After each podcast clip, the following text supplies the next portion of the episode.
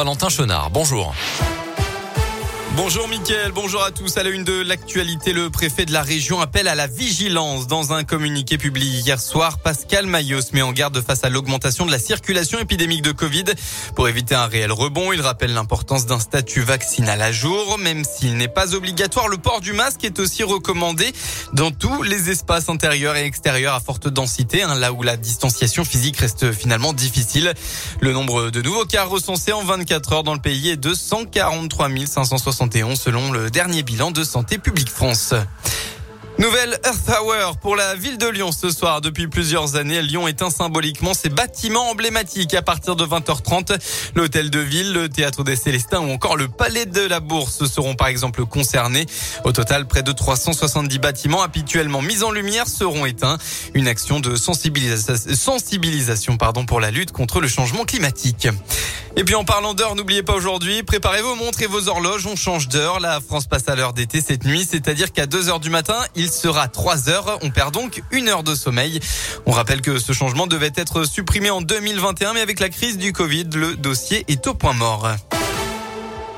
C'est la dernière chance pour faire partie de l'aventure The Voice, huitième et dernière émission des auditions à l'aveugle ce soir et un dernier candidat de la région va tenter de faire retourner les quatre coachs, Marc Lavoine, Vianney, Amel Bent et Florent Pagny. Après Léna Mer et Kevin de la Loire, c'est au tour de Yannick, originaire de Lyon, de venir performer sur la scène de The Voice.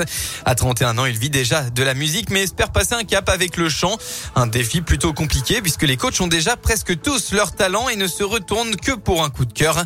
Ce qui n'empêche pas Yannick de croire en sa performance. Carrément euh, excité à l'idée de, de performer euh, sur la scène. Euh, c'est vraiment super chouette d'avoir cette chance-là. Donc je, suis- avant tout impatient, excité, assez confiant, enfin serein. Je dirais pas pas trop stressé pour l'instant, mais j'imagine que quand les minutes vont se rapprocher de la performance, ça va ça va monter un peu. A priori, j'aimerais bien qu'ils qu'ils ressentent un petit frisson, ne serait-ce qu'un petit, euh, ou en tout cas qu'ils soient intrigués, qu'ils soient intéressés, qu'ils soient interpellés par euh, par ma performance. Et moi, j'ai une petite préférence pour Vianney.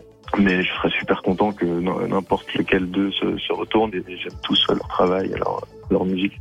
Et pour savoir si Vianney ou un autre coach se retourne, rendez-vous ce soir sur TF1 pour les dernières auditions à l'aveugle de The Voice. Ce sera à partir de 21h05. En sport, du foot, pas de défaite pour l'équipe de France en match amical. Les Bleus se sont imposés 2 buts à 1 contre la Côte d'Ivoire grâce à un but du monégasque Chouamini dans les tout derniers instants de la rencontre.